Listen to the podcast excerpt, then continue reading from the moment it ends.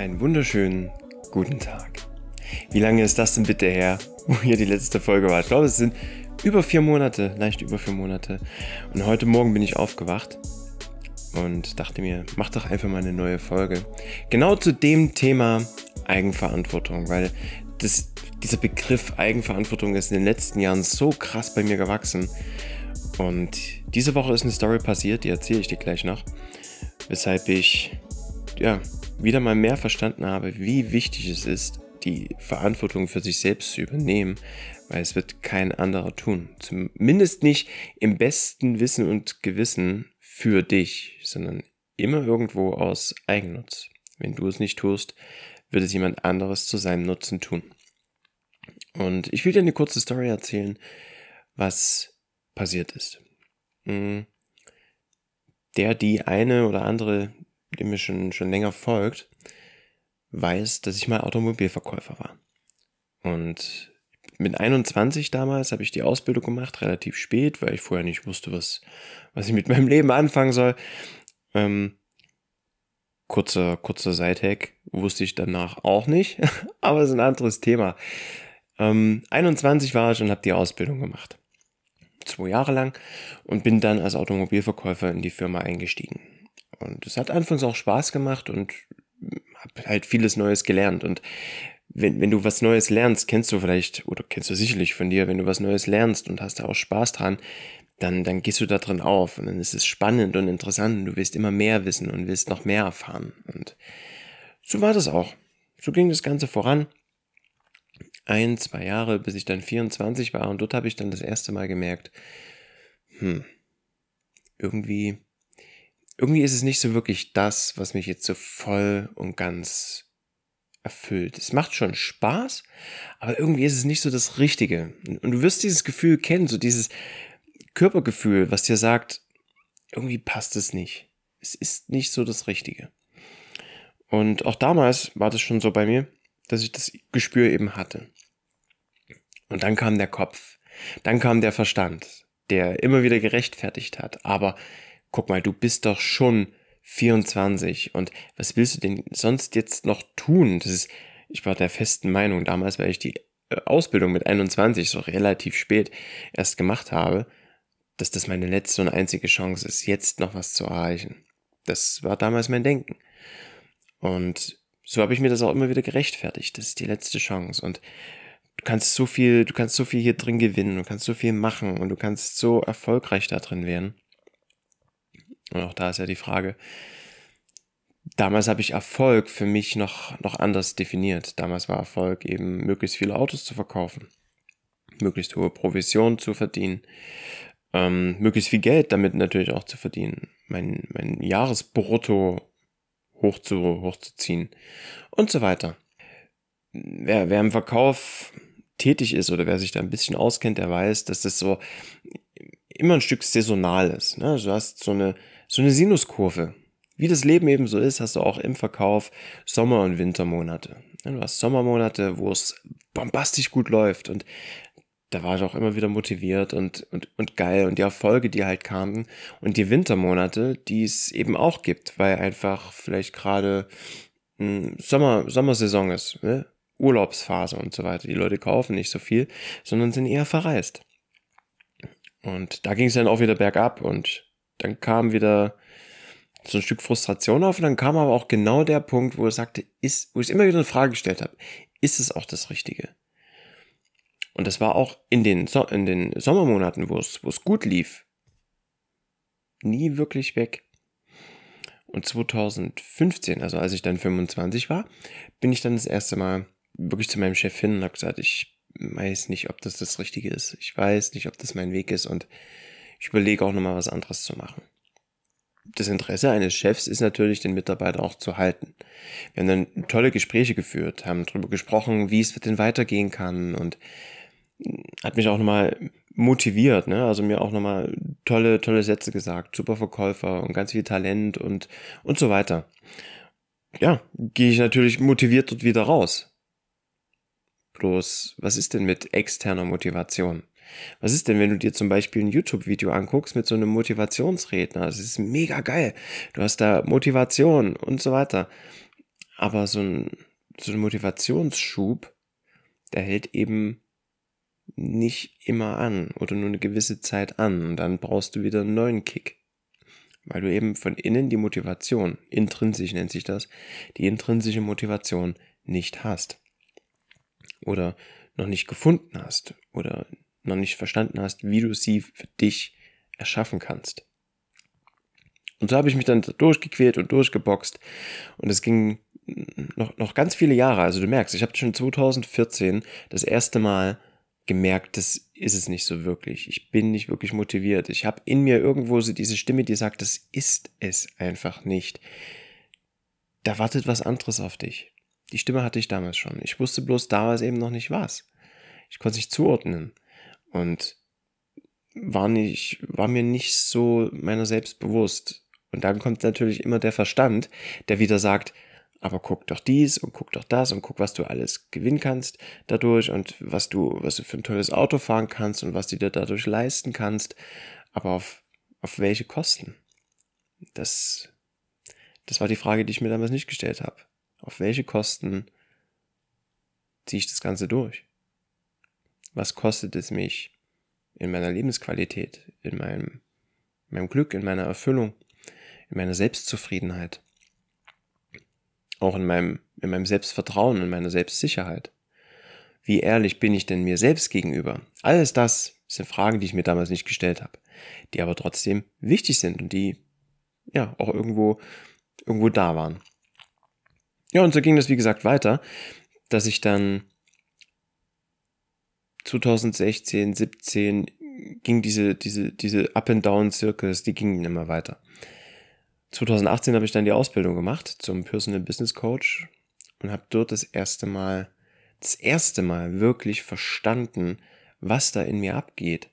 Also ich habe mich selbst krass verstanden und wurde damit immer bewusster.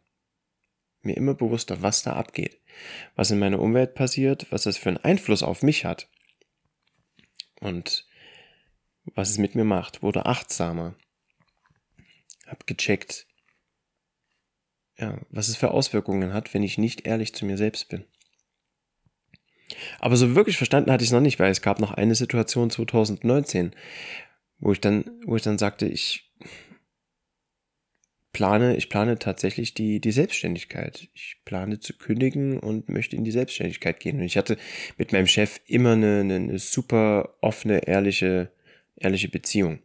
Und der Bogen kommt gleich noch, worauf ich hinaus will, war dann, hab dann die Filiale nochmal gewechselt und dort habe ich dann richtig gemerkt, jetzt ist vorbei. Aber ich brauchte wahrscheinlich in diesem Moment, ich brauchte dieses enorme Tief, um die Entscheidung treffen zu können. Und das Tief hatte ich erreicht. Und habe dann die Entscheidung 2019 getroffen, zu gehen. Ja, und jetzt habe ich tatsächlich meinen, meinen Chef wieder getroffen. Wir hatten diese Woche ein dreistündiges Gespräch und haben mal über alles so zusammen gesprochen. Und er sagte dann auch, er hat es schon gesehen und er hat es schon mitbekommen. Und die Gespräche, die wir geführt haben, er hat sich ab und zu schon überlegt zu sagen, geh einfach, leb dich aus, erfahr dich, reiß rum und, und mach und tu und probier dich aus. Hat aber in dem Moment, als wir die Gespräche damals führten, immer im Interesse der Firma natürlich gehandelt, um einen Mitarbeiter zu halten, der Talent hat, der ordentlich verkauft, der Prämien mit reinzieht und, und das meistmögliche eben aus so einem Geschäft für die Firma mit rausholt. Und sagte mir in dem Gespräch jetzt diese Woche, er hätte für sich selbst wenn er es, also wenn er aus seiner Warte aus reagiert oder agiert hätte, hätte er mir gesagt, geh und probier dich aus. Und da habe ich gesagt, das ist übelst schön zu hören. Es ist wirklich gerade total toll, das zu hören, weil das auch immer in mir war, weil ich mich die Jahre immer gefragt habe, warum sagt er denn nicht, geh, wir haben da so eine tolle Beziehung, aber irgendwie, irgendwie ist es trotzdem so dieses, es interessiert, also ich als Mensch interessiere nicht, sondern es steht irgendwann die Firma im Vordergrund. Und ich kann es aber auch verstehen, weil wenn die Firma läuft, geht's nicht nur mir gut, sondern ganz, ganz vielen anderen Menschen auch gut. Ja, dann geht's ganz vielen Familien gut. Und trotzdem zähle ich als Person, als einzelnes Individuum in, diesen, in diesem Firmenkontext ja trotzdem auch. Aber primär ist es meine eigene Verantwortung, darauf zu achten, dass es mir gut geht. Meine eigene Verantwortung, für mich einzustehen, klar Nein zu sagen und mich eben nicht immer wieder überreden zu lassen. Dann im Nachgang aber auch nicht böse zu sein, wenn ich mich hab überreden lassen. Weil es ist nicht die Schuld des Chefs oder irgendeiner anderen Person, dass sie mich überredet hat, sondern ich habe mich überreden lassen. Es ist meine Verantwortung. Ich habe immer die Entscheidungsgewalt. Wenn ich aber eben denke, das ist meine letzte Chance, wenn ich denke, hey, ich bin mir nicht so wirklich sicher, was will ich denn in Zukunft jetzt noch machen, ist doch ganz logisch, dass ich dann, dass ich dann wackel, wenn jemand ein bisschen Gegenwind gibt oder mal das Ganze auf die Probe stellt. Wie, wie sicher bist du dir denn in deiner Entscheidung, die du hier gerade treffen möchtest? Und wenn ich dort nicht gefestigt bin, knicke ich wieder ein. Und dann geht aber dieser Teufelskreis los, dass du dann in der gleichen Situation bleibst, dass du immer wieder frustriert bist und eventuell aber auch noch dein ganzes Umfeld und alle anderen dafür schuldig, äh, beschuldigst und, und verantwortlich machst, dass es dir so beschissen geht, dass doch keiner sich für dich interessiert, dass du einen Job machst, der dir nicht gefällt, weil du aber auch nicht den Mund aufmachst und mit deinem Chef oder deiner Chefin offen drüber kommunizierst, was du denn gern anders machen möchtest. Wenn du es nicht kommunizierst, geht dein Gegenüber höchstwahrscheinlich davon aus, dass alles okay ist. In dir sieht's aber oft anders aus. Und hier darfst du lernen, zu kommunizieren. Ganz offen zu kommunizieren, weil du bist wert, deine Meinung, deine Gefühle, deine Ansichten zu teilen. Du bist es wert, angehört zu werden. Und vor allem bist du es wert, Gefühle zu haben und die nach außen zu tragen und zu deinen Gefühlen zu stehen. Aber wir schämen uns oft dafür und sind lieber dann unglücklich im Job, versuchen uns dann im Außen, im Privatleben irgendwie durch Urlaub immer mal wieder abzulenken. Ist auch ganz cool, ne? wenn wir dann so zehn Tage All-Inclusive Clubhotel uns mal richtig schön entspannt haben und dann aber wieder genau in die gleiche Scheiße zurückgehen auf Arbeit, aus der wir rausgekommen sind, von der wir Urlaub brauchten. Wie lange hält denn dein Urlaubszustand dann noch an? Wie wär's denn, wenn du was tust, wovon du nicht unbedingt einen Urlaub brauchst?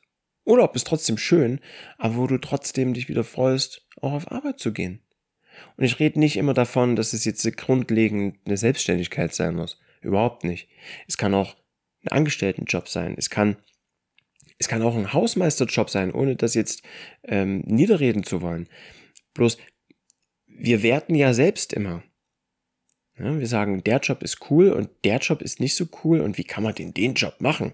Aber auch ein Hausmeisterjob ist super wertvoll und wenn du dort eine Person drin hast, die genau dafür gemacht ist, der der, die, die Person, der das Spaß macht, die da drin aufgeht, die da, da drin eine Erfüllung findet, und es gibt die Menschen, die da drin eine Erfüllung finden, dann ist doch das mega viel wert. Bloß das darf jeder für sich selbst finden und entscheiden und herausfinden.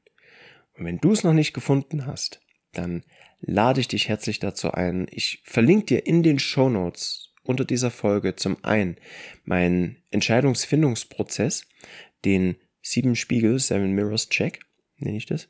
Also die sieben Spiegel deiner Realität. Da kannst du einmal draufklicken, das ist nochmal ein, ja, circa zehnminütiges minütiges Video.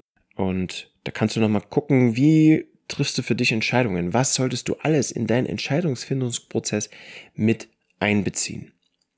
Und als zweiten Link packe ich dir hier rein, wenn du ein persönliches Gespräch mit mir führen möchtest, wenn du für dich herausfinden willst, wie geht's weiter für dich? Was sind deine Möglichkeiten? Welche ganz natürlichen Talente, Potenziale bringst du denn mit, die du für dich nutzen kannst und die du vielleicht noch nicht alle nutzt, aber in Zukunft besser für dich ausspielen kannst, um erfüllter, glücklicher, leichter zu sein und wieder strahlender durchs Leben zu gehen.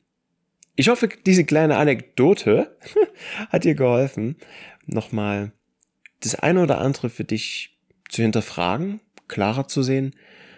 Klick gerne auf die Links, guck dir, guck dir den weiteren Input, den ich für dich habe, mit an. Und dann freue ich mich in Zukunft von dir zu hören. und dich mal persönlich kennenzulernen. Ich wünsche dir einen wundervollen sonnigen Tag. Bis später.